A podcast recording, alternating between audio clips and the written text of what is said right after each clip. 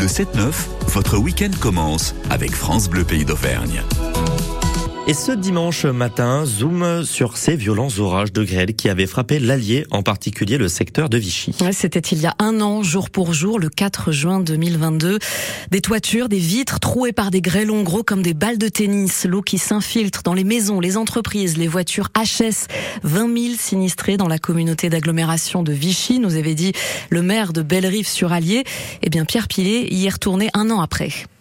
Dans les rues, impossible d'échapper aux bâches noires ou vertes qui recouvrent de nombreuses toitures. C'est le cas de la maison d'Irène et Jean-Pierre. Un an après les intempéries, le couple attend toujours la réparation.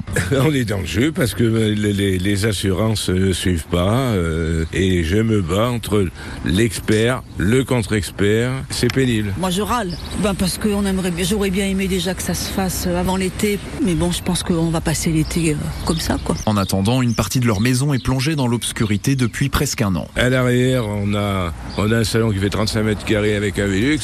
Donc euh, on y a la bâche dessus, donc le salon il est dans le noir. Il n'y a plus le jour qui passe. Quelques rues plus loin, il y a ce quartier résidentiel géré par un bailleur social.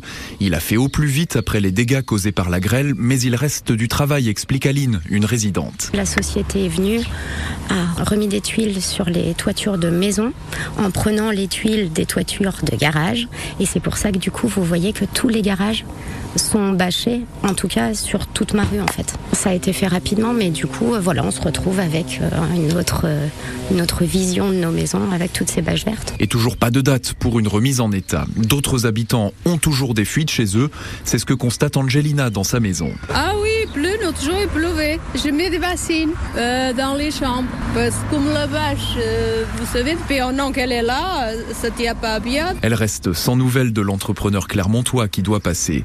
Annie, pour sa part, voit enfin le bout du tunnel après avoir relancé plusieurs fois son assurance. On a eu des problèmes un peu avec l'expert. Bah, c'est qu'il voulait pas nous prendre toute euh, la toiture, quoi. On s'est bien bataillé au moins pendant les six mois. Hein. Mais bon, après, ça s'est réglé. Ils vont le refaire entièrement, quoi. Faut se battre, quoi. Voilà, on se bat. Cette retraitée regarde le matériel que des ouvriers ont entreposé dans sa cour il y a quelques jours. Oui, on a, on a les échafaudages, quoi. Les tuiles. Mais elles sont pas toutes là, hein. Il n'y en a qu'une partie. Hein. Mais les tuiles, certains professionnels ont du mal à en trouver, comme William, couvreur installé à Bellerive-sur-Allier. Les fournisseurs de tuiles ne peuvent pas approvisionner comme ils veulent. On se retrouve dans le pétrin, quoi. on a pas mal de chantiers signés, mais on peut pas attaquer les toitures parce que du coup les tuiles ne sont pas encore arrivées. Quand on prend une commande pour des tuiles, il vous, dit, vous donne un délai de 8 mois pour vous donner un délai, quoi, mais ça peut arriver au bout d'un an. Cet artisan a une vingtaine de chantiers liés aux intempéries et un carnet de commandes rempli jusqu'à l'année prochaine au moins. C'est un reportage à trouver en images hein, si vous voulez voir à quoi ça ressemble sur place sur francebleu.fr. Dans un instant, on retrouvera Julien Horry en direct euh, à Issoire pour nous parler du mini tour.